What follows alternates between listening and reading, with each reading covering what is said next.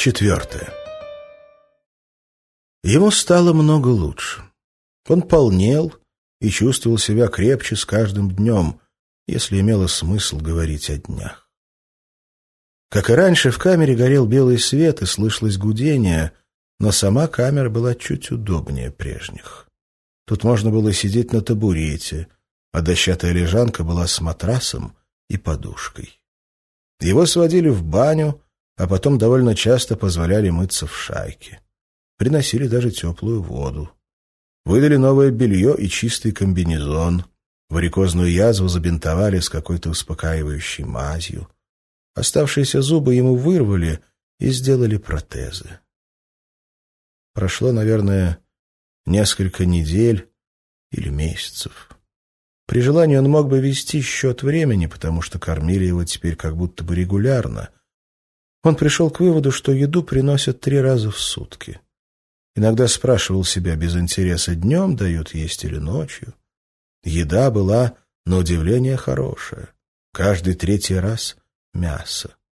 Один раз дали даже пачку сигарет. Спичек у него не было, но безмолвный надзиратель, приносивший ему пищу, давал огоньку.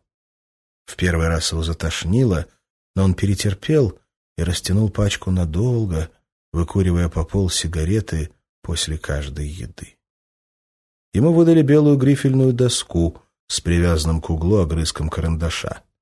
Сперва он ею не пользовался, он пребывал в полном оцепенении, даже бодрствуя.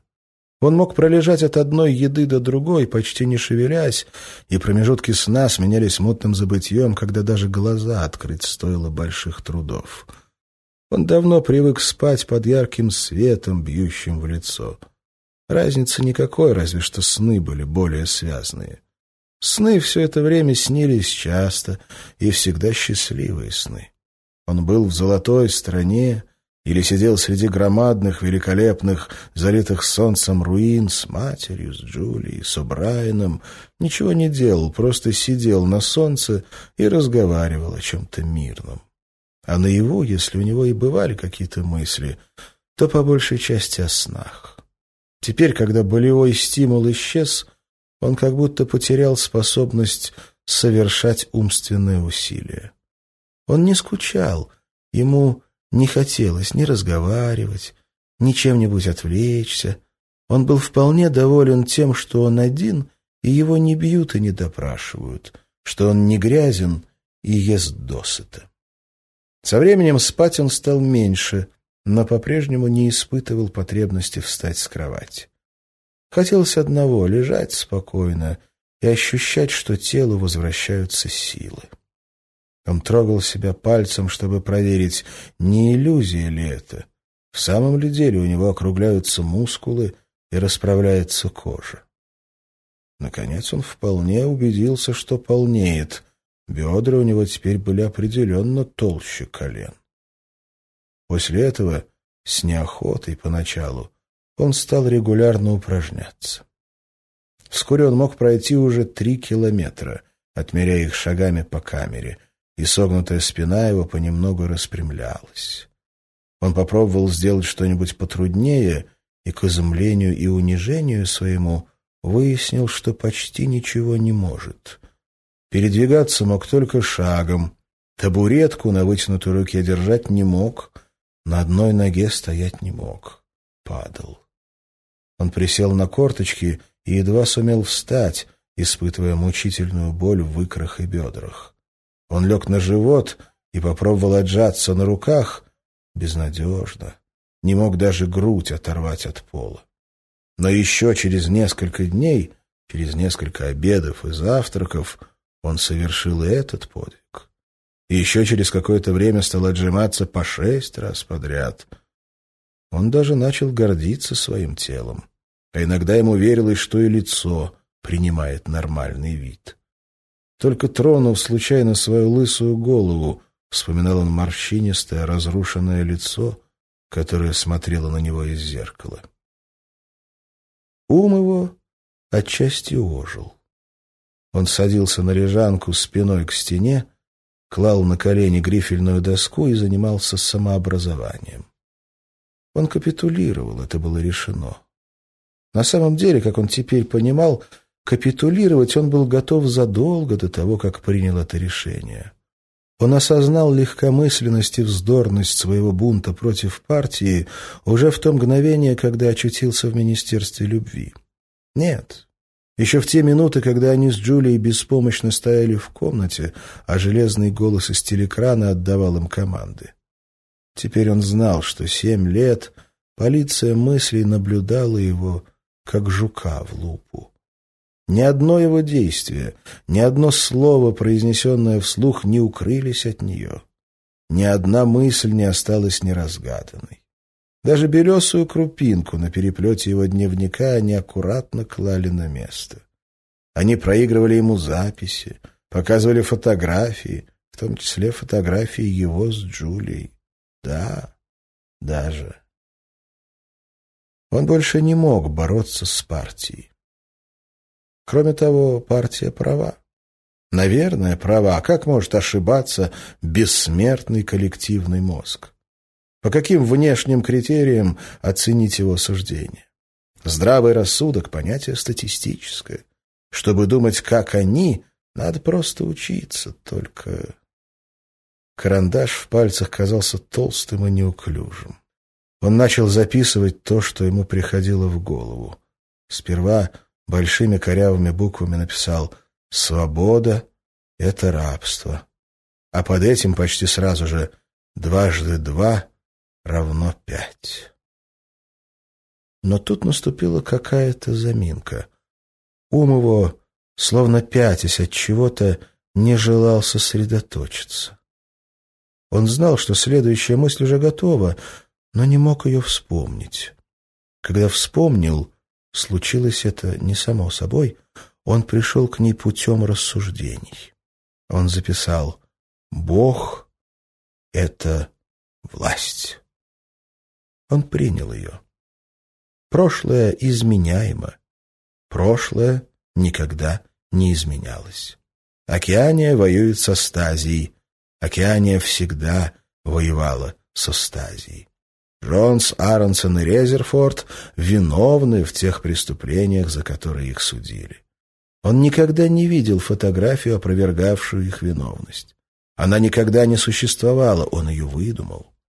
Он помнил, что помнил факты, говорившие обратное, но это аберрация памяти, самообман. Как все просто. Только сдаться, все остальное отсюда следует.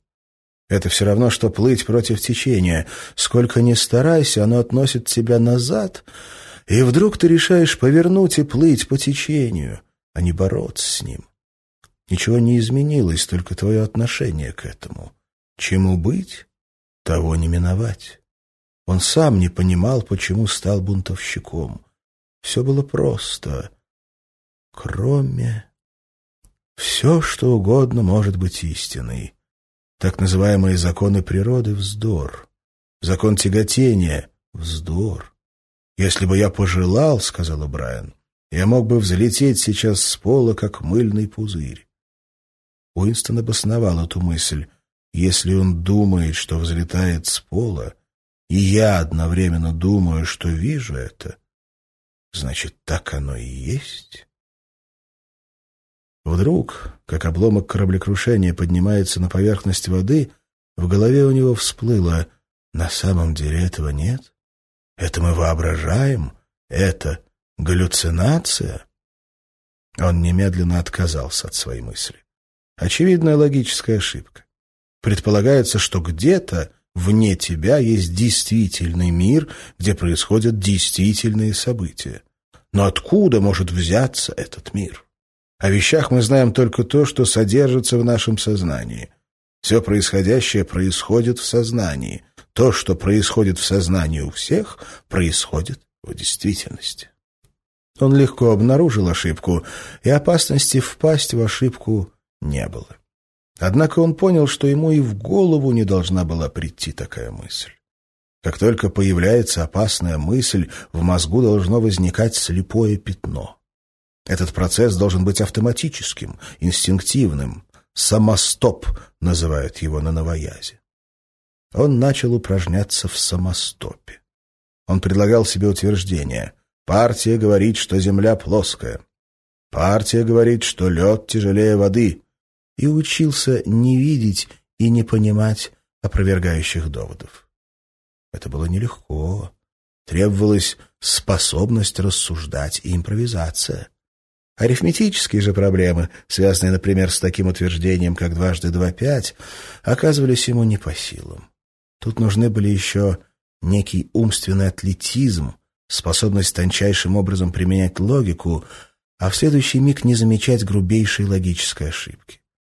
Грубость была так же необходима, как ум, и так же трудно давалась. И все время его занимал вопрос, когда же его расстреляют. «Все зависит от вас», — сказал Убрайан. Но Уинстон понимал, что никаким сознательным актом приблизить это не может. Это может произойти и через десять минут, и через десять лет. Они могут годами держать его в одиночной камере, могут отправить в лагерь, могут ненадолго выпустить. И так случалось. Вполне возможно, что вся драма ареста и допросов будет разыграна сызнова. Достоверно одно — смерть не приходит тогда, когда ее ждешь. Традиция, негласная традиция, ты откуда-то знаешь о ней, хотя и не слышал, чтобы о ней говорили, такова, что стреляют сзади, только в затылок, без предупреждения, когда идешь по коридору из одной камеры в другую. В один прекрасный день Впрочем, день — неправильное слово. Это вполне могло быть и ночью. Однажды он погрузился в странное глубокое забытье. Он шел по коридору, ожидая пули. Он знал, что это случится сию минуту. Все было заглажено, улажено, урегулировано, тело его было здоровым и крепким, он ступал легко, радуясь движению, и, кажется, шел под солнцем. Это было уже не в длинном белом коридоре Министерства любви.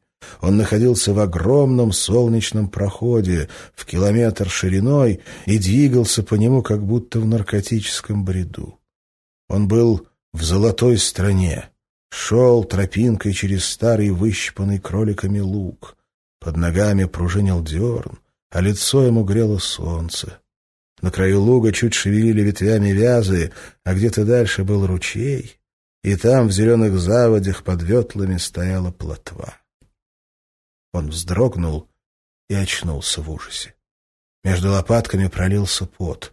Он услышал свой крик «Джулия! Джулия! Джулия! Моя любимая Джулия!» У него было полное впечатление, что она здесь. И не просто с ним, а как будто внутри его, словно стала составной частью его тела. Этот миг он любил ее гораздо сильнее, чем на воле, когда они были вместе, и он знал, что она где-то есть, живая, и нуждается в его помощи. Он снова лег и попробовал собраться с мыслями. Что он сделал? Насколько лет удлинил свое рабство этой минутной слабостью? Сейчас он услышит топот башмаков за дверью. Такую выходку они не оставят безнаказанной. Теперь они поймут, если раньше не поняли, что он нарушил соглашение. Он подчинился партии, но по-прежнему ее ненавидит. В прежние дни он скрывал геетические мысли под показным конформизмом. Теперь он отступил еще на шаг, разумом сдался, но душу рассчитывал сохранить в неприкосновенности. Он знал, что неправ и держался за свою неправоту. Они это поймут. О'Брайен поймет и выдало его одно глупое восклицание.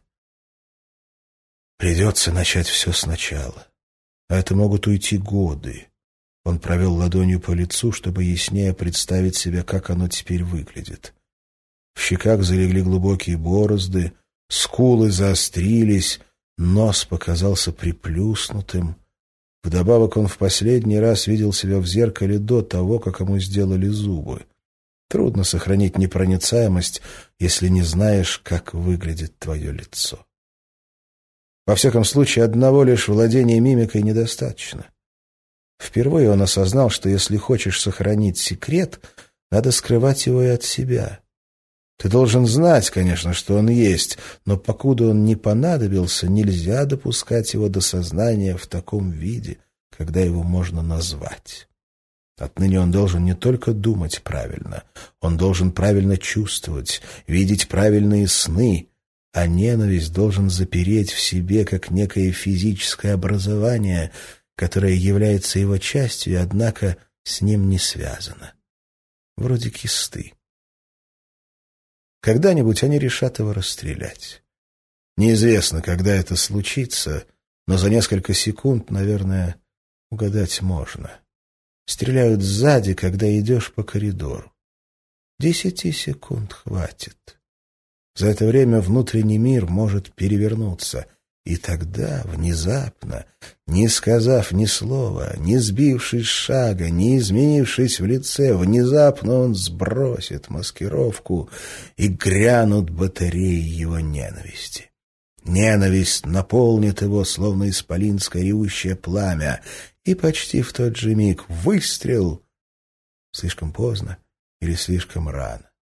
Они разнесут ему мозг раньше, чем выправят. Еретическая мысль, не наказанная, не раскаянная, станет недосягаемой для них навеки. Они прострелят дыру в своем идеале. Умереть, ненавидя их, — это и есть свобода. Он закрыл глаза. Это труднее, чем принять дисциплину ума. Тут надо уронить себя, изувечить, погрузиться в грязнейшую грязь. Что самое жуткое, самое тошнотворное? Он подумал о старшем брате. Огромное лицо, он постоянно видел его на плакатах, и поэтому казалось, что оно должно быть шириной в метр. Черноусое, никогда не спускавшее с тебя глаз — возникла перед ним словно помимо его воли. Как он на самом деле относится к старшему брату? В коридоре послышался тяжелый топот. Стальная дверь с лязгом распахнулась. В камеру вошел Брайан, за ним офицер с восковым лицом и надзиратели в черном. «Встаньте», — сказал Брайан. «Подойдите сюда». Уинстон встал против него. Брайан сильными руками взял Уинстона за плечи и пристально посмотрел в лицо. «Вы думали меня обмануть?» — сказал он. «Это было глупо. Стойте прямо. Смотрите мне в глаза». Он помолчал и продолжал чуть мягче. «Вы исправляетесь. В интеллектуальном плане у вас почти все в порядке. В эмоциональном же никакого улучшения не произошло». Скажите мне, Уинстон, только помните, не лгать. Ложь от меня не укроется, это вам известно. Скажите, как вы на самом деле относитесь к старшему брату? Я его ненавижу. Вы его ненавидите. Хорошо. Тогда для вас настало время сделать последний шаг.